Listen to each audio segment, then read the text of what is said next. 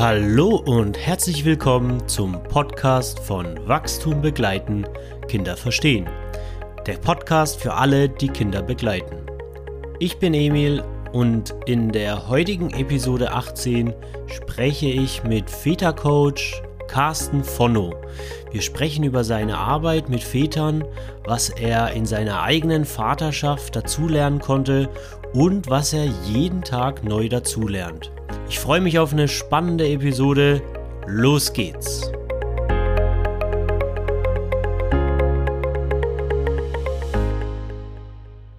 Ja, willkommen zusammen. Danke, dass du zuhörst. Ich habe heute wieder einen spannenden Gast. Heute ist Carsten Fonno bei mir zu Gast. Hallo Carsten. Hallo Emil, ich grüße dich. Schön hier zu sein. Ja, schön, dass wir zusammengefunden haben. es war auch eine kleine Odyssee zusammenzukommen, weil wir beide doch auch beschäftigt sind. Und das liegt vor allem auch daran, dass du aktiv äh, bist äh, bei Väterseminaren und Vätercoach. Du bist auch ja, frisch geborener Autor und dem einen oder anderen bist du über Social Media bekannt als Väter in Verantwortung. Und meine erste Frage an dich, gibt es noch was zu ergänzen bei der Vorstellung, was wir über dich wissen müssen? Und du bist natürlich Vater, das ist klar, ne? Absolut, das wollte ich jetzt schon noch ergänzen von, von zwei ähm, tollen Kindern, die ich allerdings sehr viel bei mir alleine habe. Das ist vielleicht nochmal der Unterschied. Ich würde mich nicht alle, als Alleinerziehend bezeichnen. Technisch bin ich das, aber ich halte von dem Begriff nicht viel. Mhm. Ähm, die, die Mutter meiner Kinder ist auch, auch sehr präsent, aber reduzierter, als das vorher war. Ähm, und so gibt es halt eine ganze Menge Auswirkungen auf das, was ich dann eben machen oder neu starten kann oder eben nicht. Das wirst du auch, kennst du auch gut. Mhm. Ähm, was dazugehört, ist, glaube ich, dass ich ähm, vom Entwicklungshilfe Rumjetter in großen Städten mittlerweile extrem zurückgezogen in meinem kleinen Dörfchen bin und mich wirklich darüber freue, wie schön ruhig das hier alles ist und ich fast null das Bedürfnis habe, in irgendeine Stadt oder sowas zu fahren. Also bin ich wirklich ein kleines Landei geworden. Ähm, und das finde ich, finde ich total schön. Und ich bin in einer, in einer Patchwork-Konstellation, wo es noch eine, noch eine kleine Tochter gibt, ähm, wo wir auch viele, viele Paarthemen jetzt einfach besser kennenlernen und ich da über diesen Weg eine, eine Menge, weil, weil meine neue Partnerin auch quasi eine Kollegin ist, ähm, es gibt, glaube ich, eine ganze Menge Inspiration, die da die da gerade auch hilft, meine, meine Arbeit äh, besser zu machen. Ne? Eins zu eins Beratung, die ich mache, in den Seminaren, die ich mache ähm, und auch in dem Verständnis, was vielleicht spezifisch auch mit, mit Mütter-Vater-Konstellation zu tun hat, mit Frauen zu tun hat. Und das, das ist, glaube ich, echt gut auch für, für die Arbeit. Mhm. Und du hast dich ja wirklich sozusagen auch spezialisiert auf die Arbeit ähm, mit Vätern und äh, gibst Seminare und Coachings und Beratungen. Wie, wie kam es dazu, dass du sozusagen in die Väterarbeit und wirklich so in die spezifische Väterarbeit reingerutscht bist? Ich glaube, also ich habe schon lange Teams begleitet. Also für mich ist so in Gruppenarbeiten kein, keine neue Sache gewesen und ich habe auch viel einzelnen Projektmanager eigentlich begleitet. Das, das wird jetzt nicht mit Familienthemen unbedingt, die spielen damit immer mit rein. Aber das, dieses Beraterische war für mich nicht neu. Mhm. Ich habe nur dann nach meinem zweiten Kind gemerkt, nach meinem Sohn, dass ich dieses Rumgereise nicht mehr will, dass das einfach nicht mehr im Verhältnis steht ähm, und dass ich viel dringlichere Themen vor mir habe. Ne? Das weißt du auch. Als Vater realisierst du plötzlich, die ganze Großkotzigkeit vorher ähm, kannst du dir sparen, weil du eigentlich bei Null anfängst und ähm, dich völlig neu kennenlernst, völlig neue Grenzen bekommst, völlig neue Empfindungen auch hast. Ähm, und das hat, das hat mich fasziniert. Und ich habe dann aber in der Beziehung, wo unsere beiden Kinder entstanden sind, haben wir es nicht geschafft, das wirklich in, in gutes, liebevolles Fundament zu bringen, was, was unsere Partnerschaft anging. Und ich glaube auch nicht unbedingt äh, an jeder Stelle für unsere Kinder. Mhm. Und wir haben uns am Ende dann wirklich ähm, ja, völlig aus den Augen verloren und eher gegenseitig kaputt gemacht. Und dadurch sind wir eigentlich in eine sehr heftige Trennungssituation gekommen, wo ich gemerkt habe, dass es eigentlich sowas wie gute Unterstützung aus männlicher Perspektive gar nicht gibt in meiner Region. Mhm. Ähm, und dann hat mir aber meine ähm, damalige Freundin wirklich die Gelegenheit nach der Trennung, und die hatten wir begleiten lassen durch, durch mehrere Gespräche, ähm, wirklich die Gelegenheit gegeben, mit acht oder neun anderen Männern in die Berge, in die slowakischen Berge zu fahren. So, es war das erste Mal, dass ich überhaupt so was wie, wie Männerarbeit kennengelernt habe. Und es war wirklich, also fern jeglicher Klischees, es gab kein Alkohol, wir hatten da irgendwie absolute Basics, nichts an Technik da. Und es war großartig. Es war wirklich es hat mir gezeigt, was da alles möglich ist, wenn Männer unter sich in, im professionellen Rahmen sind. Und ich habe dann beschlossen, auch meine, meine ursprüngliche systemische Beratungsausbildung, die ich schon hatte, nochmal mit dem Schwerpunkt auf Familie auszubauen. Und dann kam wirklich auch die Idee, dann therapeutisch zu arbeiten. Und da bin ich jetzt gerade dran. Und dann muss man ja in dieser Ausbildung immer so eine Art, dann braucht man immer ähm, Versuchskaninchen, mal so zu nennen. Man braucht ähm, ähm, Leute, mit denen man eigentlich arbeiten ja. kann und lernen, erste Erfahrungen machen kann. Und da lag es für mich nahe, dass ich eben irgendwie mit Vätern in Trennung arbeite. Und das war, das war sehr hilfreich. Ich habe gemerkt, dass mich das, dass mich das viel an, an Zeit und Übung gekostet hat, wirklich zu gucken, mit wem kann ich gut arbeiten, wem kann ich wirklich helfen aus meiner Position, wem vielleicht auch nicht, wo braucht es was anderes. Und irgendwann ist mir bewusst geworden, dass, dass es diese Differenzierung gar nicht braucht. Warum, warum muss ich unterscheiden zwischen Trennungsvätern und Vätern? Wir sind alle mhm. Väter und wir wollen das Bestmögliche aus der Situation machen. Und dann hat sich das immer mehr vertieft auf diese Vater, ähm, Vater-Kind-Beziehung, die ich eigentlich begleite, egal in welcher Konstellation. Und was, was sind so die Hauptthemen, die bei dir in den, in den Seminaren und auch in den Beratungen auftauchen? Kannst du da was rausfiltern einfach an so, das sind die Klassiker? Naja, es geht erstmal darum, wirklich mir bewusst zu machen, was ich, was ich eigentlich bin. Also mhm. was, was da kommt, wenn ich in Konflikten bin, was ich für ein, für ein Erbe habe, ne, was ich für Muster in mir habe. Das ist was, was wir in den Seminaren uns ein bisschen genauer anschauen. Ne? Was habe ich für eine Vatererfahrung? Was, wie spielt meine Muttererfahrung unter Umständen da rein? Ähm, was sind so, was sind so Sätze, die immer wieder mitspringen? Was sind Ansprüche, die wir selber formulieren und eigentlich am Ende feststellen, dass sie schwachsinnig sind. Mhm. Aber diese Schritte erstmal zu machen, innezuhalten, zu gucken, wie geht's mir eigentlich, was brauche ich jetzt, was braucht mein Kind, was braucht meine Lebenssituation vielleicht an, an neuen Ideen. Ähm, das ist, glaube ich, wichtig. Das machen wir, das wäre so ein bisschen der Schwerpunkt in Seminaren. Natürlich gibt es auch in der 1 zu 1 Begleitung. Ähm, was aber am wichtigsten ist in den Seminaren, dass wirklich dieser Austausch passiert den viele Mütter eigentlich in anderen Konstellationen haben, mhm. dass sie das merken, oh, bei dem anderen läuft es ja auch gar nicht so, äh, gar nicht so viel anders. Der hat ja dieselbe Scheiße auf dem Tisch wie ich und er kommt an dieselben Grenzen und er hat dieselben Fragen und dieselben, dieselbe Unsicherheit in vielen Sachen. Und das macht einen riesen Unterschied, einfach zu hören, dass es bei den anderen auch so ist. Und dann gemeinsam irgendwie zu gucken, ja, der macht das so, ähm, da kann ich mir das ein bisschen rausnehmen und äh, der andere so. Und dann komme ich manchmal noch mit ein paar fachlichen Sachen dazu, wo man mittlerweile auch ein bisschen weiter ist, als es zu meiner Kindheit war. Ähm, und dann ist es wirklich die, die Erfahrung, die ich dann auch von einem Seminar zum nächsten trage. Was haben mhm. wir da für Lösungen gefunden? Ähm, was, was nehme ich aus der 1 zu 1 Beratung und meiner persönlichen Situation raus? Ne? Ich lerne auch jeden Tag dazu.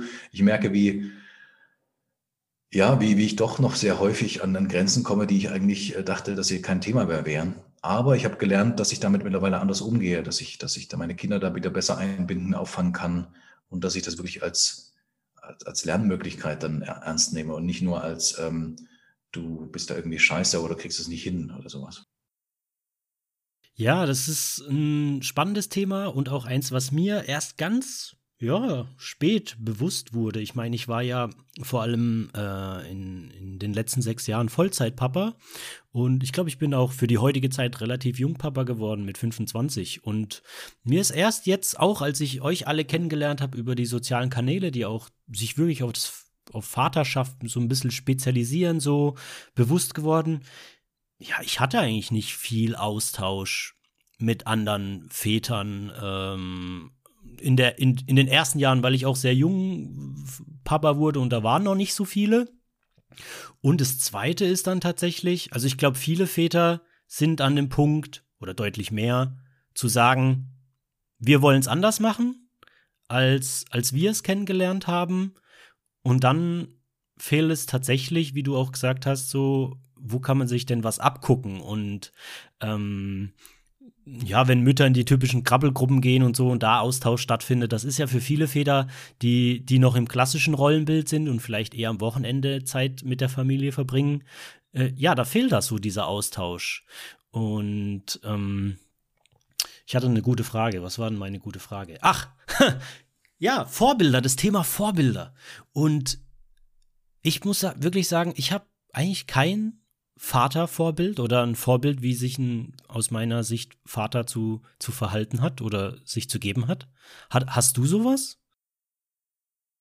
Mittlerweile ja. Also mhm. mittlerweile kann ich das wirklich gut sehen. Das konnte ich lange Zeit nicht sehen, dass ich da ein gutes Vorbild hatte. Ähm, ähm, ich glaube, dass es eine ganze Menge Männer gibt, die mich da beeinflusst haben. Mhm. Aber gleichzeitig ich auch sehr wertschätzen konnte, was ich von meinem Vater auch bekommen habe. Ne? Das, hat, ähm, das, das gebe ich gerne weiter. Da gibt es eine Menge, wovon ich zehren kann, was auch irgendwie drin ist in mir und dass ich, wie sagt man so schön, lieben gelernt habe. Mhm. Wo, wo, wo vielleicht vor ein paar Jahren noch nicht klar war, wie, wie gut das vielleicht ist, alles. Und da war auch viele, viele Männer entwickeln sich ja heute eher so in dieser, dieser Antithese zum, zum, zum, vom Vorbild. Ne? Um, jetzt mhm. muss ich das alles anders machen.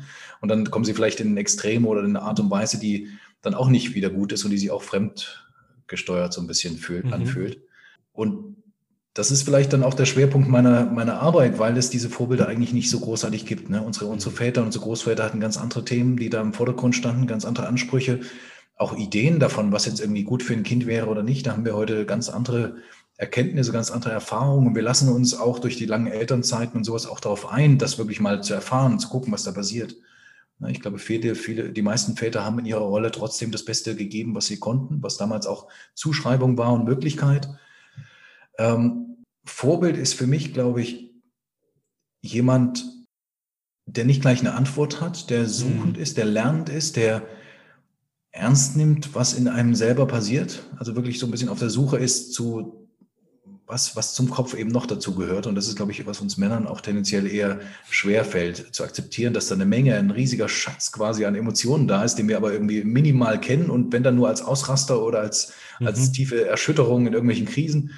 Ähm, also das, das ist für mich Vorbild, wenn, wenn Männer in der Lage sind, sich ihre Emotionalität zu öffnen, die zu zeigen und die wirklich als Beziehungsgrundlage zu ihren Kindern und ihrer Partnerschaft nutzen. Hm. Und da bin ich, habe ich auch noch einen ordentlichen Weg vor mir. ja, da, da steige ich mit ein. Ähm, ja, also du hast es mit Emotionen und ich habe auch, also ich habe auch ein paar Bilder und auch Erfahrungen wirklich so. Ich glaube, den Schatz, den du ansprichst, den, da würde ich noch mit reingeben, das Thema Verletzlichkeit, also welche Stärke und Kraft in dem Thema Verletzlichkeit steckt und sich auch darin zu zeigen, dass das eben nicht schwach ist, sondern in den Mitmenschen löst es ja beinahe immer genau das Gegenteil aus. Ja, es löst Empathie aus, Bewunderung, ähm, aber ich weiß immer noch, jedes Mal, wenn es in, in meiner Coaching-Ausbildung oder in einem anderen Rahmen darum ging, das merkt man ja innerlich schon, ist es so ein bisschen immer wie vom 10-Meter-Brett zu springen. Ne? So, äh, oh, schaffe ich das jetzt oder nicht? Und äh, du hast es ja, du hast es ja auch angesprochen und da will ich gleich als nächstes drauf eingehen. Also, lass mich, lass mich ja, okay. Ganz kurz nochmal ja. zu dem Vorbild. Mir ist gerade eingefallen, dass wir eine Sache, die ich lange Zeit abgelehnt habe für mich. Ähm, wir schauen immer so auf unsere Väter, Vorbilder aber ich glaube, das ist mittlerweile was, was ich, ähm, glaube ich, vor ein paar Jahren nicht gesagt hätte. Wir können die Frauen an unserer Seite auch als Vorbild nehmen in bestimmten mhm. Bereichen. Ne? Und mhm. es geht nicht so sehr darum, jetzt irgendwie die, die bessere Mutti zu werden oder sowas, sondern es geht darum, ähm, dass Frauen oftmals noch einen anderen Zugang zu diesen Teilen haben, den mhm. wir unter Umständen verschlossen haben, zu dem wir keinen Zugang haben. Mhm. Und das hat viel mit Gefühl zu tun, mit Verletzlichkeit, mit, äh, mit zu gucken, wo sind meine Grenzen, wo meine Bedürfnisse. Und ich glaube, Frauen als, als wirklich als Vorbilder in dieser Elternrolle nicht auszuschließen, das kann ein guter Schritt sein, war es zumindest für mich. Mhm. Und sprichst du da über deine jetzige Partnerin oder aus, aus früheren Tagen?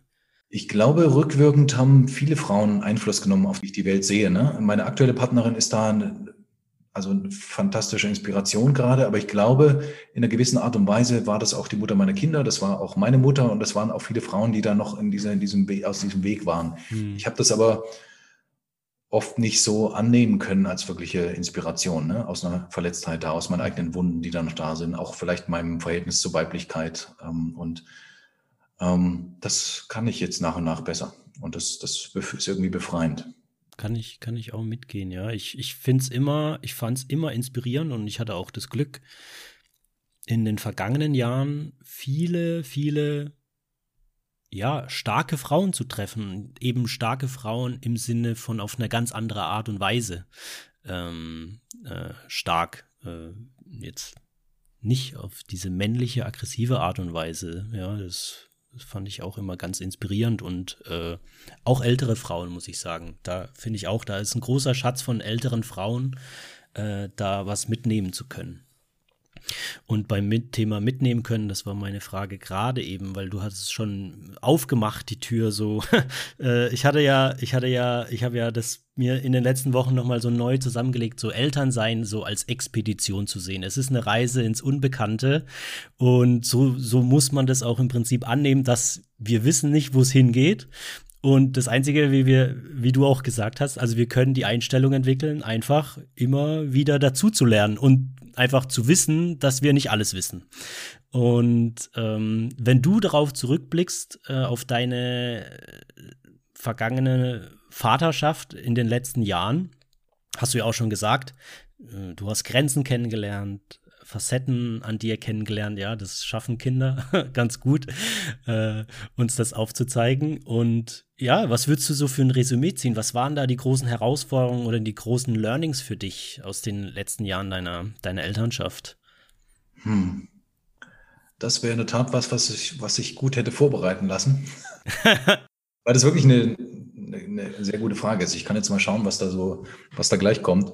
Ja, aber manchmal ist das Spontanste auch das Schönste, ja. Also ich glaube, Demut, Demut ist das, was ich ja. mit rausziehen kann, einfach, dass ich, was du eben schon nochmal wiederholt hattest, ne, dieses, dass ich nicht weiß, worum es geht, sondern dass ich jeden Tag dazu lerne, dass ich von meinen Kindern mehr lernen kann oder den Prozess mit meinen Kindern mehr lernen kann, als ich, äh, als die möglicherweise jemals von mir dass ich die Weisheit mit Löffeln nicht gefressen haben muss, dass ich nicht klar wissen muss, wo, wo es mit den Kindern hingeht, was sie unbedingt brauchen, sondern ich kann immer wieder gucken, was brauchen sie gerade wirklich und wie geht's denen und wie geht's mir damit. Ja, dass, dass wirklich dieser Begriff des Erziehens eigentlich nicht mehr, nicht mehr mhm. hilfreich ist. Ich habe keine Ahnung, was meine Kinder in 20 Jahren in dieser Welt brauchen. Ne? Wir wussten letztes Jahr nicht, was wir brauchen. Ja. Ähm, wir wissen heute aus der Schulzeit, dass da so gut wie nichts übrig bleibt und diese ganze ähm, dieses Hinziehen zu irgendwas nicht wirklich hilfreich ist. Ähm, und wir gerade in so einer Phase sind, wo wir als Väter eine große Verantwortung übernehmen müssen in dem, was uns als Familien gut tut. Mhm. Und das gehört zuallererst dazu, dass ich für mich Verantwortung übernehmen muss, dass ich gucken muss, was, was ist eigentlich gerade los? Warum knall ich jedes Mal wieder vor dieselbe, vor dieselbe Latte, vor dieselbe Wand? Ähm, warum bin ich jedes Mal wieder frustriert oder wütend oder, oder ähm, realisiere, dass ich einfach nur noch fremdgesteuert oder, oder ähm, frustriert bin. Ähm, und ich glaube, das hat riesige Auswirkungen auf die Familienkonstellation. Das ist das, was, was ich da, glaube ich, rausziehen kann, dass meine persönliche Verfassung viel entscheidender darüber ist, wie, die, wie es in der Familie gerade ist, wie es meinen Kindern geht, als, als alles andere, als jedes pädagogische Konzept, als jede Vorstellung davon, was ich jetzt äh, für Regeln einhalten muss mit meinen Kindern ähm, oder sonst irgendwas. Mhm. Und das dass die Beziehungsqualität zwischen mir und meinen Kindern und in der Partnerschaft eigentlich das Tragende ist und dass ich mich darum viel mehr kümmern muss, als um, um ähm, darum, dass die jetzt gerade machen, was ich, was, was ich glaube, äh, in 20 Jahren relevant ist. Ähm, das gehört, glaube ich, mit dazu. Und dass jedes Kind wirklich ein absolutes Individuum ist und dass ich da, dass ich dass ich über diesen Prozess gelernt habe, dass ich das ja irgendwie auch bin. Und, dass das, ne, und, dass ich das sein kann irgendwie und das irgendwie seinen, auch seinen Wert hat und ich das lerne wertzuschätzen. Und das ist bei vielen Vätern, glaube ich, eine große Sache, dass sie dieses Thema Wertschätzung eben nicht in dem Maße vielleicht erfahren haben, wie es, wie es gut gewesen wäre. Hm. Da können wir dazu lernen. Und das wäre für mich so ein Ding, was ich, ähm, ja, was, was ich, was ich versuche bei mir selbst, bei den Kindern in der Partnerschaft ähm, und in allen anderen auch. Und das ist kein leichter Weg. Du hattest gerade das Wort und äh, das passt ja auch zu dem, zu deinem, zu deinem Social Media oder öffentlichen Auftritt. Ich muss sagen, als ich das das erste Mal gelesen habe, Väter in Verantwortung, habe ich gedacht, scheiße, warum ist mir das nicht eingefallen? Weil es trifft für mich auf den Punkt. Und auch als du davon gerade gesprochen hast, über dieses, über, also ich und meine eigene Verfassung, ne? Und wie was für ein Kernstück das ist und in wessen Verantwortung liegt das denn? Ja, also äh, ja, und das ist so Verantwortung. Ich finde, das ist so ein gewaltiges Schlüsselwort in Elternschaft, in eigentlich allen Beziehungen. Ja, also nehme ich die Verantwortung für mich einfach auch zu mir und wie es mir geht und wie ich handle oder finde ich eben, ja, ich habe so gehandelt, weil du hast dies gemacht und du hast jenes gemacht. Und das ist natürlich in der Eltern-Kind-Beziehung einfach noch dramatischer, weil Kinder sich einfach noch viel schlechter wehren können als jetzt in der Partnerschaft. Ne? Also wir können da ganz viel unserer Verantwortung ne, klassischerweise auf Kinder abladen. Ja, ich habe keine konkrete Frage dazu, aber ich sehe schon, dass du nix, was, was, äh, ich übergebe einfach mal den Ball an dich, was der Gedanke mit dir macht. Oder was das in dir auslöst.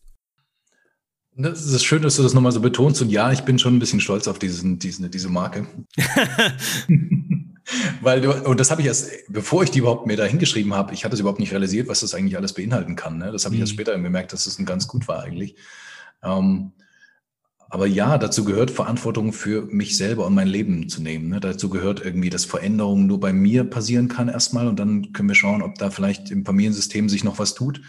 Ähm, dass alles, was da passiert, bei uns Sinn hat und wir gut daran tun, das verstehen zu lernen, dass es Sinn macht, was bei den Kindern passiert, was wir wahrnehmen, bei allem, was wir da wahrnehmen.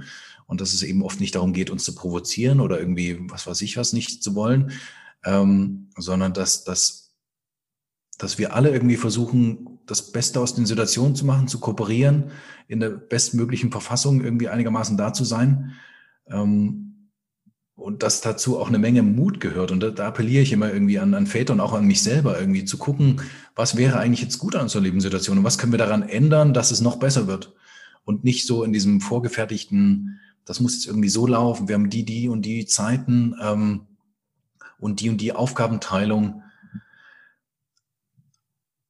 ja, zu gucken, was, was wollen wir uns eigentlich, was erhoffen wir uns von dem Leben? Und für mich ist die Frage immer wesentlich ähm, gewesen, wenn ich jetzt auf meinem Sterbebett liege, was mhm. ist das, was ich, worauf ich irgendwie zurückblicke? Was ist das, was ich, was, was mir wirklich wichtig war? Und es gibt da so schöne Bücher zu, wo man, wo man gucken kann, irgendwie, was dann äh, vor allem, ähm, was weiß ich, irgendwelche Seniorinnen aus, aus Neuseeland oder so dann, dann geschrieben haben. Und, und viele andere, die, niemand blickt zurück irgendwie zu, ja, da hätte ich irgendwie mehr noch arbeiten können oder mhm. mehr Zeit in meinem Betrieb verbringen können. Und das ist fast immer, immer derselbe Tenor. Ja. Ich hätte sehr gern achtsamere Zeit mit meinen Kindern verbracht mhm. oder mit denen, die mir sonst auch wichtig sind, die ich liebe. Mhm. Und gerne diese Beziehung entwickelt, die da sich hätte, die da hätten entstehen können. Ähm, und das versuche ich irgendwie in meine Arbeit und natürlich auch in mein Privates mit einzubringen. Und und ich merke immer wieder, in welchen, wie vielen Korsetts wir eigentlich stecken, in wie viele Anforderungen da sind, wo niemand so richtig gefragt hat, warum die eigentlich da sind. Ähm, oder mir zumindest die Logik sich nicht unbedingt erschließt. Und wir, dass wir aber jetzt in der Generation einfach neue Antworten finden können, auf mhm. das, was für uns gut ist. Ne, das fängt daran an, wann, wann zum Beispiel die Schule anfängt. Warum gebe ich mir diesen Stress, um halb sieben irgendwie in eine, in eine Schule zu fahren? Mhm. Ja, das ist für keinen Pädagogen gut, das ist für kein Kind gut, das ist für keinen Elternteil gut, ähm, das ist für kein, das ist Regel, ist vielleicht fürs Verkehrsaufkommen irgendwie ganz nett, weil das ein bisschen ausgleicht, aber ähm, da gibt da wirklich Verantwortung zu übernehmen, was wäre eine, eine, Lebensgestaltung, die für uns und für unsere Kinder gut ist. Das kommt da. Mhm. Und jetzt bei äh, allem Lob auf das, äh, was sich auch in den letzten Jahren getan hat, muss man ja doch immer wieder auch feststellen, dass wenn wir auf gesamtgesellschaftliche Statistiken und Zahlen schauen, dann, dann sind wir ja noch ein gutes Stück davon entfernt, ähm, ja, was das Thema Gleichberechtigung angeht und ähm, ja, auch wie viele Väter tatsächlich in eine verantwortungsvollere Rolle gehen. Ähm, war das auch ein Grund oder ist das ein Grund oder du kannst dem natürlich auch gerne widersprechen, wenn du das anders siehst, ähm, für dein neues Buch. Also ähm, du hast ja jetzt ein Buch geschrieben mit dem Untertitel Kinder entspannt begleiten und den eigenen Weg finden war ein, äh, eine Hintergrundmotivation, das einfach noch mehr an die Zielgruppe vielleicht heranzutragen, einfach von, von den Vätern, die vielleicht noch nicht da sind. Ich meine, die, die zu dir in die Seminare kommen oder so, oder dir auf Instagram oder so folgen, die sind ja schon einen Weg gegangen. Also die haben ja schon äh, irgendeinen Wandel durchlaufen, um sich überhaupt bewusst ja, darauf einzulassen und äh, an sich zu arbeiten. War das dann sozusagen auch dein Versuch oder ist es dein Versuch? Wir kommen gleich inhaltlich noch näher drauf, vielleicht auch mehr, mehr Väter zu erreichen, die noch nicht in Verantwortung gehen? Ich glaube, viele Väter wollen in Verantwortung gehen, mhm. haben aber keine richtige Vorstellung, wie das aussehen kann. Oder sie mhm. haben gar nicht die, die, die Zeit oder gerade die, die, die Achtsamkeit, irgendwie überhaupt, überhaupt mal sich damit zu beschäftigen. Ne? Und das ist eine Sache, so in, so in so ein Seminar zu gehen. Ich glaube, dieses Mal innezuhalten, sich wirklich mal anderthalb Tage intensiv nur mit diesen Fragen zu beschäftigen, das ist schon ein riesiger Unterschied gegenüber all den anderen Vätern, die, die nur funktionieren. mehr schlecht als recht und mhm. dann irgendwann realisieren, oh, da, da hätte ich vielleicht irgendwie noch ein bisschen mehr Impulse gebraucht. Ähm, und das Buch ist eigentlich das, was ich mir vor drei Jahren vielleicht gewünscht hätte, so eine so ein, so ein Impulsgeber zu bestimmten Fragestellungen, die ich mir zu der Zeit hätte stellen müssen. Ähm, ne, da geht es darum, was ist denn jetzt eigentlich ein guter Erziehungsstil irgendwie, was wäre gut in, im Sinne der Prioritätensetzung. Ähm, die Fragen, die ich am Anfang schon berührt habe, ne, warum, warum raste ich an der Stelle irgendwie immer aus? Was, was, was, was für Ballast habe ich da eigentlich? Woher komme ich eigentlich und wie kann ich das anders machen? Also eigentlich ist es ein, eine Selbstreflexionsanleitung mit allen möglichen ähm, Impulsen von, von ähm, Väterberatungsgesprächen und auch aus den Seminaren. Ähm, und es geht, glaube ich, noch ein ganzes Stück weiter, als das in den Seminaren irgendwie gefasst werden kann. Ähm, und das Thema Gleichberechtigung, was für mich fast noch wichtiger ist. Also ich bin kein großer Fan, jetzt irgendwie durchzudrücken, dass in allen irgendwie 50-50 sein muss mhm. oder sowas. Wir hatten das, weil wir irgendwie ein Grundverständnis dafür hatten, ähm, oder ich ein Grundverständnis dafür hatte, dass es für alles andere für mich nicht okay wäre. Gerade weil ich sehr viel Zeit, sehr viel Elternzeit gemacht habe, sehr viel versucht habe, von Anfang an bei allem dabei zu sein, mit aller Überforderung, mit allen Klischees und mit allen, ähm, mit, mit allem Erleben dann, dass all die Ansprüche, die wir hatten, eigentlich nie leistbar waren, ähm, inklusive auch dem Preis, den dann unsere Beziehung ähm, gezahlt mhm. hat. Ähm, das hätte ich gerne, das wäre was, wo, glaube ich, Männer auch was an der Hand haben, um viele Fehler, die ich gemacht habe, vielleicht nicht so zu machen. Ähm, und ich, für mich ist wichtig, dass jeder Vater und jede Mutter die Möglichkeit hat, eine, eine Variante zu finden, die zumindest für einen bestimmten Zeitraum für alle Beteiligten gut ist. Und das kann eben auch sein, dass ich ein bewusster Vater bin, der am, am Wochenende wirklich emotional erreichbar und achtsam irgendwie da ist ähm, und ich dann vielleicht auch nicht ähm, die Notwendigkeit habe, ähm, genauso viel Zeit mit den Kindern zu verbringen, wie das vielleicht die Mütter an der Stelle machen. Also für mich ist das ähm, in dieser politischen Radikalität, jetzt muss jeder 50-50 in allen machen, ähm, erstens nicht realistisch. Niemand mhm. kann das in dieser Weise machen und es tut auch keinem unbedingt gut.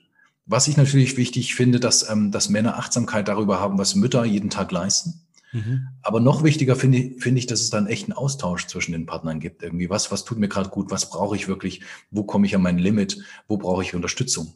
Und dass Männer dann auch nach und nach offen werden, darauf wirklich zu hören und sich auch zu zeigen in so einer Situation. Ja, aber ich, ich komme hier an der Stelle immer wieder an eine Grenze. Ich bin unsicher, wie ich das zum Beispiel mache und ich brauche zum Beispiel eine gute Übergangsphase für meine Arbeit auf, äh, zu, nach Hause, weil ich mich jedes Mal, über, mal überfahren fühle, wenn du mit den Kindern vor der Tür stehst, wenn ich reinkomme. Sowas zum Beispiel. Mhm. Ähm, also das ist wichtig, dass Väter die Möglichkeit haben, das ähnlich zu machen, wie das Mütter heute machen, aber da nicht dieser, dieser zusätzliche Druck da reinkommt bei Vätern, die sowieso anders machen wollen, ähm, da jetzt jedes Mal über, über ihre Grenzen zu gehen, ähnlich wie das Mütter machen, sondern vielmehr in den Austausch zu kommen, was wäre eigentlich gut für unsere Familiensituation. Ja, also da, da würde ich gerne noch mit anschließen, dass ich da, da voll bei dir bin, dass ich hm, ja immer ein Problem damit habe, wenn Gleichberechtigung sozusagen mit Gleichstellung äh, sozusagen gleichgesetzt wird im Sinne von alles 50-50 oder alles gleich zu machen. Im Sinne davon, dass ja, dass das individuell ja gar nicht passen muss, weil ich, ich war ja lange Zeit äh, in, in de, in, im, im Umfeld von vielen kindergartenfreien Familien, weil wir selber kindergartenfrei waren. Und da habe ich ganz viele Mütter getroffen. Für die war das total die beste Lösung, ganz viel Zeit zu Hause und betreuen zu verbringen. Und wenn die Lösung für die Familie so passt, dann, also warum soll man dann da auf die Idee kommen und sagen, nee, äh, du musst jetzt mehr arbeiten gehen als Mutter und der Papa muss mehr zu Hause verbringen. Aber ich glaube, das, was du angesprochen hast, ist genau das so, dass es aktiv und bewusst einfach im Austausch geschehen muss, was ist eigentlich die, die beste Situation für uns in unserer Familie, ne? Ähm, und, und wer mag was gerade gerne machen. Und bei uns war es auch so, meine Frau war total äh, in diesem Strom von sie hatte total äh, so Lust und auch Motivation, sich da beruflich und Karriere und so auszutoben und äh, sich in der Automobilbranche als Frau mit äh, zu etablieren. Und ich hatte Riesenlust, Vaterschaft anzugehen. Also das war was, ich, seitdem ich denken kann, als Jugendlicher wollte ich Papa werden und Papa sein. Und äh, die Realität ist dann natürlich immer ein bisschen anders als, als das, was man sich im Vorfeld alles ausmalt. Aber ich hatte da Lust drauf und das war auch genau mein Ding. Und äh, auch da hätte so ein klassisches 50-50 nicht gepasst. Und ähm, genau, deswegen wollte ich das nochmal unterstreichen, dass ich, wenn ich von Gleichberechtigung äh, mal das Wort benutze, das nie gedacht ist als pari pari 50-50, sondern was trägt jeder dazu bei und kommt jeder seiner Verantwortung nach. Ne? Und das ist eben auch ja, zu fragen und in Beziehung zu sein und ja, wie geht's, wie geht's uns denn allen, ne? Ja, zwei, zwei Dinge, die da vielleicht noch wichtig sind, dieses Thema Druck und Wertschätzung. Wertschätzung mhm. hatten wir schon, ne? Und ich ja. glaube, das ist was, was den meisten Müttern wirklich fehlt, dass anerkannt wird, für was sie eigentlich jeden Tag leisten. Mhm. Und da geht es gar nicht so ums Monetäre, sondern dass wirklich, ähm, dass Väter das in gewisser Weise ja. ähm, irgendwie, irgendwie wahrnehmen und auch in irgendeiner Weise artikulieren können und das natürlich auch umgedreht das, äh, das mehr, und dann kommen wir zum Thema Druck. Ich glaube, Väter in der jetzigen Zeit brauchen nicht noch mehr Druck. Gerade nicht die Väter, mit denen wir jetzt zu tun haben. Die, die wollen sowieso schon, mhm. die wollen bestmöglich da sein. Die wollen alles Mögliche zusammenbringen.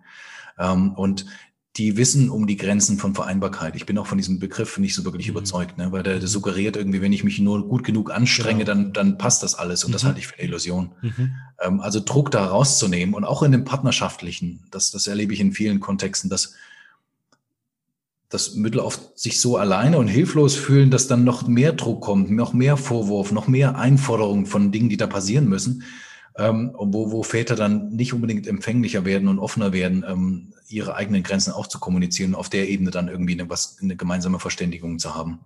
Also an jeder, an jeder Stelle Druck rausnehmen. Und da hilft dieser, dieser radikale Gleichberechtigungsmodus ähm, irgendwie nicht sonderlich weiter.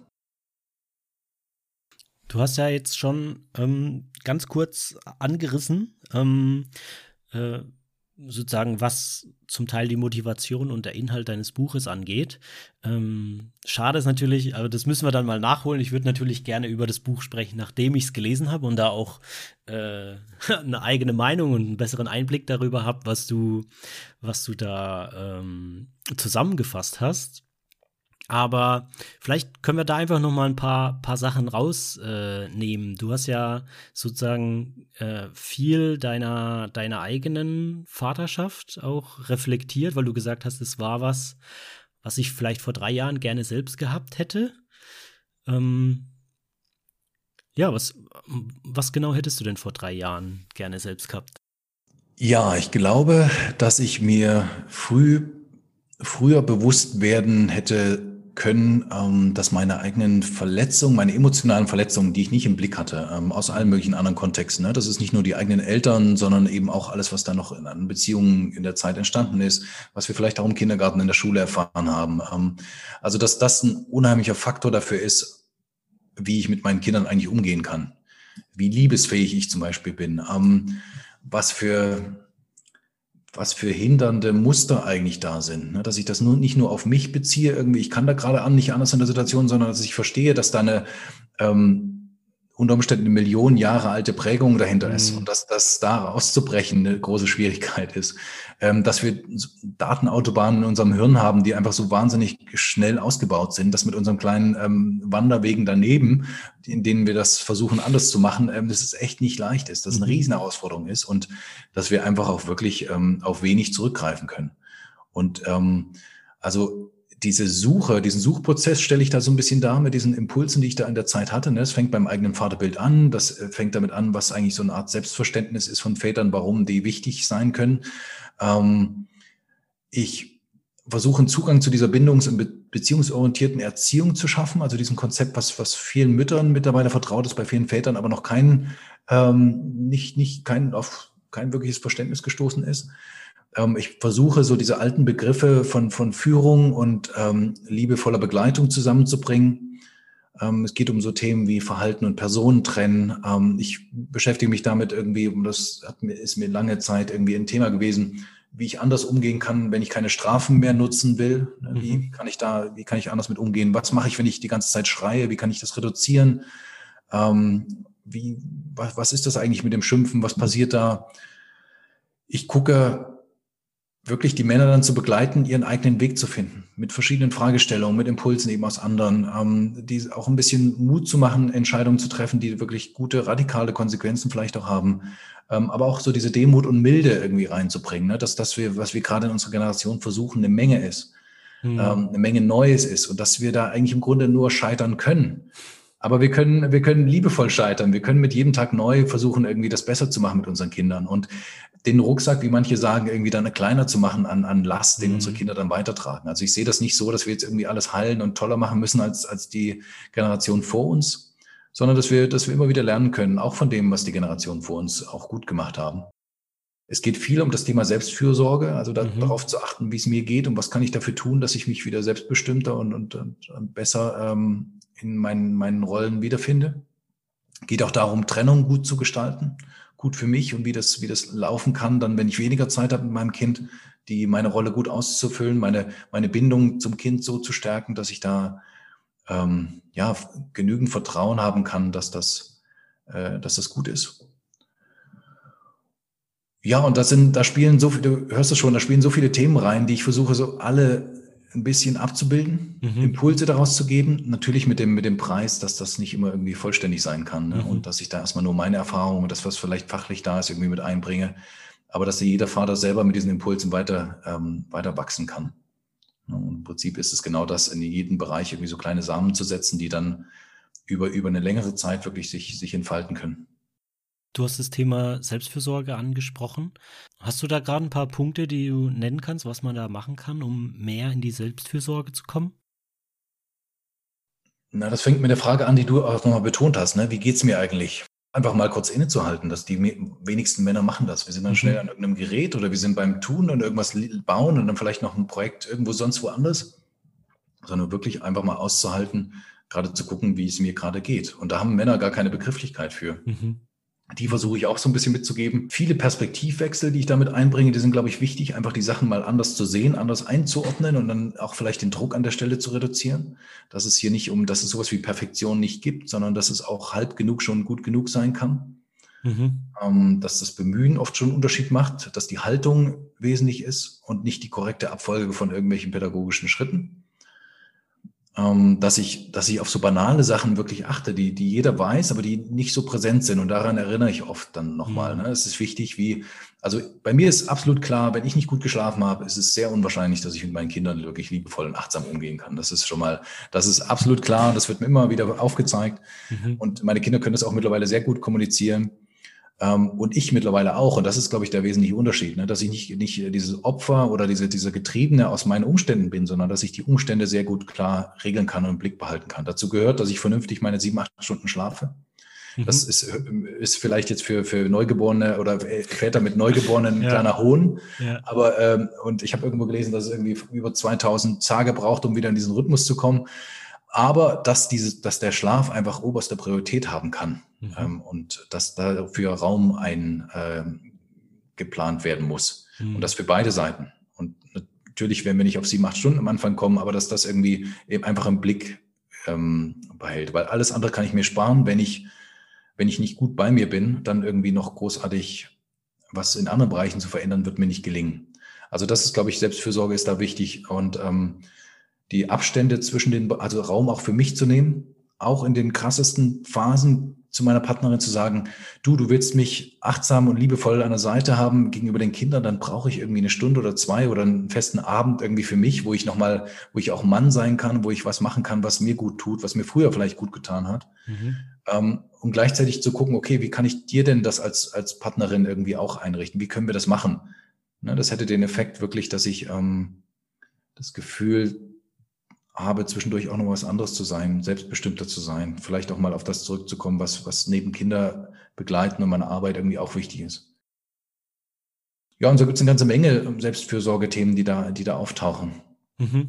dann viel auch mit Selbstschutz zu tun haben. Hm. Ich hatte in einem Gespräch mit einem anderen Papa ähm, letztens, da hat er das, ist, glaube ich, Papa von einem zweijährigen Sohn. Und äh, ich fand es ganz interessant, wo er gesagt hat, ja, dass man das manchmal oft sieht, dass manche Eltern und vor allem auch Väter, nachdem sie Eltern werden, sozusagen versuchen, alles so, so zu organisieren, um, um möglichst schnell wieder an den Punkt zu kommen, wie es wie es vor den Kindern war.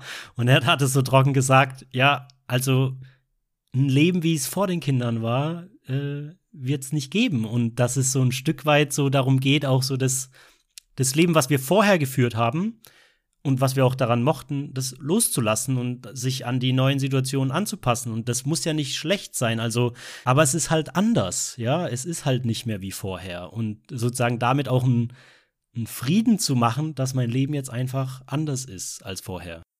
Ja, absolut. Mit dem Frieden machen sprichst du was Wichtiges an. Das ist, glaube ich, zu akzeptieren, dass es eben jetzt so ist, anders ist und das bewusst zu machen, dann ähm, ja, bewusst das Beste daraus zu machen. Und nicht in diesem, ähm, ich wurschtel einfach mal vor mich hin, ich gucke irgendwie, wo, wo es nicht mehr weitergeht, wo die nächste Mauer ist, vor die ich rennen kann, sondern dass ich das halb, halbwegs bewusst mache. Und darum geht es auch, seine, seine Postgeburt-Situation äh, selbst zu gestalten quasi ne, und nicht fremdbestimmen zu lassen. Und das gibt einem dann auch diese Zufriedenheit wieder, ähm, die, die man vielleicht vor der Geburt äh, des Kindes hatte. Zufriedenheit im Sinne von, ähm, was bin ich als Mann, was ist in der Partnerschaft da, was, wie selbstwirksam bin ich auch außerhalb der, der Kinderbegleitung. Ja. Ja, wir kommen auch schon mal langsam Richtung Ende. Ähm, da möchte ich, möchte ich die Frage stellen, einfach, was, was wünschst du dir für für dein Buchprojekt und fürs nächste Jahr in der, in der Väterarbeit? Hm. Na, ich glaube, dass es sehr wichtig wäre, ein Riesenunterschied wäre, wenn Männer sich selber ernst nehmen, ihre Empfindungen, ihre Körperwahrnehmung, ihre, ihre Gefühlswelt, ihre Grenzen. Ähm, und das nicht nur Sprüche sind, sondern dass sie das wirklich tun und immer wieder darauf achten, immer wieder merken, äh, scheiße, hier komme ich immer wieder an eine Grenze und ich will das nicht so, was kann ich anders machen? Ähm, und dass sie nicht flüchten, dass Männer nicht äh, permanent an ihren Handys sind, dass sie nicht äh, sich, sich zusaufen oder sich in mhm. Videospielen oder so verlieren. Das ist alles cool, das kann man, kann man machen. Aber wenn man merkt, das ist eigentlich eine Ausrede dafür, sich mit anderen wesentlichen Dingen auseinanderzusetzen, dann, dann wird es problematisch. Also das würde ich mir wünschen, so eine Art Emanzipation des Mannes im Sinne von, ich werde, ich nehme das ernst, was noch alles in mir steckt und was mich sowieso die ganze Zeit steuert, ähm, ohne dass ich es merke, nehme ich das doch irgendwie ernst und versuche das irgendwie daraus was, was Gutes zu machen und äh, mich nicht wie so ein, so ein Automat irgendwie da, da durchs Leben schaukeln lasse.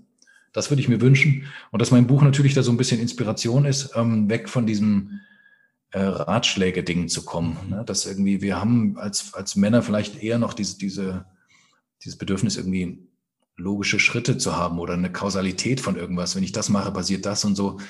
Nee, das ist einfach nicht so. Und das, ähm, deswegen sollte das Buch auch was anderes sein. Es sollte keine Ratschläge geben, sondern Impulse, wie ich das vielleicht anders angehen kann, wie ich, ähm, wie ich das anders sehen kann, wie ich mich selbst anders sehen kann. Und allein, wenn diese Reflexion anfängt, dann kann das ein großartiger Weg sein. Und ähm, ich würde mir für die nächste Zeit auch wünschen, dass Väter wirklich das machen, was Mütter eigentlich auch schon tun, sich auszutauschen, echt, mhm. zu, echt zu sein, sich wirklich auch in ihrer Überforderung zu zeigen. Ähm, und aber auch sich zugestehen, wenn sie merken, okay, das ist jetzt irgendwie, das ist so nicht in Ordnung für mich, ich brauche dafür eine andere Lösung. Ja, dass sie auch, auch bewusst sagen können, ja, ich finde es jetzt auch nicht großartig, fünf Stunden am, am Spielplatz zu sitzen. Oder ich ähm, bin eben auch nicht begeistert, irgendwie äh, zwei Stunden mit Lego am, am, am, auf dem Boden zu sitzen, irgendwie an der Stelle. Andere Väter machen das super gerne. Es gibt sogar Mütter, die das irgendwie großartig machen und sehr gerne. Und das ist, dass, dass das völlig okay ist und dass ich da andere Formen finde, wie ich gut bei meinem Kind sein kann. Das würde ich mir wünschen. Und dass sie ähm, diese Priorisierung, die ich für sehr wichtig halte, sich das klingt jetzt natürlich ein bisschen, ein bisschen krass, sich an erste Stelle setzen, aber nicht in diesem klassischen ähm, Verständnis, ich bin jetzt hier der Ego, äh, Egomane, der irgendwie alles durchdrückt, was nur für mich wichtig ist, weil ich es nicht anders weiß, sondern dass sie erst auf sich achten, dann auf die Partnerschaft achten, die Elternebene und dann auf das Kind achten. Und das ist meine Erfahrung, dass das nur so gut funktioniert, ähm, wenn man wirklich ähm, sich echt als Familie weiterentwickeln will. Ich glaube, das, das wäre es erstmal. Ja, also ich fand den Satz richtig stark, der halt auch noch ganz stark in mir nach, äh, wo ich gerade noch am Schauen bin, was der mit mir macht. Sich selbst ernst nehmen. Ich finde, es war ein ganz, ganz starker Satz, ja. Und also mich und was damit gemeint ist, das, was in mir drin ist, ne? Also, wie, wie du es auch beschrieben hast. Das, was in mir drin ist, Das steuert mich ja sowieso die ganze Zeit. Und du hast es ja auch ganz klar dargelegt, dass viele Verhaltensweisen, die wir dann an den Tag legen, äh, sei es jetzt Alkohol, Videospiele oder äh, ständig zum Stadion zu fahren, ähm, ja, dass es ganz viele Fluchtmechanismen sind, um dem aus dem Weg zu gehen und zwar auch mir selbst aus dem Weg zu gehen. Ne? Ich, also, wo ich sage jetzt gerade, ich genieße gerade so sehr, jetzt ist mein Sohn ja auch schon ein bisschen älter, mit sechs, wo, wo, wo sie auch viel mehr draußen sind mit Freunden und so, ne, wo du wieder ein Stück weit so, so Freiraum zurückgewinnst. Ähm, lange alleine draußen zu sein, ermöglicht mir einfach Raum, mir selbst zu begegnen. Was ist denn da gerade in mir drin? Und ich glaube, so wie du es dargelegt hast, so, das ist so ein Teil von, ich nehme mich da selber ernst. Und dann kommt natürlich häufig so dieses, und wir haben halt wirklich nicht gelernt, wie können wir das in Kontakt bringen ähm, und wie können wir darüber sprechen und ja, ja, wie schaffen wir es, diese Hürde zu überwinden? Und da, da kann ich alle, die dazuhören, total ermutigen dazu. Und da, das hast du ja auch schon angesprochen. Also, das, da waren su super viele von diesen Wörtern dabei. Es erfordert Mut, zu so einem Seminar zu gehen oder ja, sich vorzunehmen, ich setze mich jetzt mal damit auseinander oder ähm, und gleichzeitig ist es super, super lohnenswert, auch was du vorher gesagt hast. Das sind kleine Sachen am Anfang, die einen riesen Unterschied machen können. So wie du das vorhin beschrieben hast, hat mich so sehr an mein allererstes Seminarerlebnis erinnert. So, da ging es tatsächlich nur darum, mit einer Person waren es fünf Fragen, aber wo man sich zehn Minuten Zeit genommen hat. Der eine hört zu, der andere spricht darüber. Ohne Rückfragen, ohne dazwischen Gerede, äh, was das für einen Unterschied machen kann, ja. Sei es mal zehn Minuten wirklich sich ernst zu nehmen und sich in den Mittelpunkt zu stellen oder auch mal zehn Minuten zuzuhören, ja. Und ähm, das wäre das wäre was, um meine eigene Frage auch noch mit zu beantworten, was ich mir wünsche, äh, so fürs nächste Jahr und von, von der Arbeit von so Leuten wie dir und mir, ist tatsächlich, dass es, dass immer mehr Väter vor allem auch den Mut finden, da einfach diese Schritte zu machen. Und ich glaube, das ist total lohnenswert. Und ich merke, so wie du es auch dargelegt hast schon, und jetzt bin ich ja schon jemand, der viele Jahre sich irgendwie damit beschäftigt und so, aber ich habe total Lust auf das Buch, ähm, weil es diesen Teil in mir anspricht von, ich weiß vielleicht schon viel, aber ich weiß noch lange nicht alles. Und es gibt noch so viele weitere Perspektiven, die man, die man, von denen man sich inspirieren lassen kann und ebenso dieses, das heißt nicht, dass ich so machen muss, wie der Carsten das sagt, ja, oder was er vorschlägt, aber ich kann es mir anhören und es kann zu irgendeiner Inspiration für mich selber führen. Ne? Genau. Jetzt habe ich versucht, nur mal zusammenzufassen, aber ähm, zum Schluss würde ich einfach gerne immer noch mal dem Gast das, das Abschlusswort geben. Ähm, und bedanke mich einfach für deine Zeit und äh, freue mich auf jeden Fall, wir wollen das hier gleich, gleich offiziell machen, auf unser nächstes Gespräch. Ja, nachdem ich das Buch gelesen habe, wirst du natürlich noch mal eingeladen und dann äh, werden wir da noch mal ein bisschen inhaltlicher genauer drauf schauen. Ich danke dir, dass du da warst und übergebe dir einfach nochmal das Schlusswort, Carsten. Danke dir. Ja, ich danke dir und ich freue mich auf das nächste Gespräch. Und ich glaube, ähm, einiges habe ich zum Abschluss schon gesagt. Was mir, glaube ich, wichtig ist, wir, wir Männer beschäftigen uns mit so viel Details, wir beschäftigen uns in allen möglichen Kram, irgendwie holen uns zig Bücher in unseren Fachthemen, die wir unterwegs sind, oder, oder holen irgendwie wegen irgendwelche Technikhaufen Kram zusammen. Wenn wir uns nur einen Bruchteil davon so viel mit, ähm, mit unserer Vater-Kind-Beziehung inhaltlich auch beschäftigen würden und dazulernen würden, ähm, da würde das schon einen riesen Unterschied machen. Und das ist, glaube ich, das, wo, wozu ich alle appelliere. Beschäftigt euch bewusst mit dem Vatersein. Lasst es nicht einfach nur geschehen, was da so alles ist, ähm, sondern nehmt quasi das Ruder in die Hand, um es mal so zu sagen. Und dazu braucht es genauso wie in allen anderen Bereichen auch Erfahrung, Wissen, Austausch ähm, und, und Feedback von allen Seiten. Ja, danke Carsten für das wunderbar bereichernde Gespräch und ich hoffe, euch hat die Episode gefallen. Wenn ihr Fragen, Anregungen oder Kommentare habt, dann schreibt mir gerne. Und ihr würdet mir unglaublich weiterhelfen, wenn ihr mir bei Apple Podcasts eine Bewertung dalasst. Ihr findet Carsten und mich über die Homepage oder auch über die sozialen Medien. Ich bedanke mich fürs Zuhören. Bis zum nächsten Mal. Ciao, euer Emil.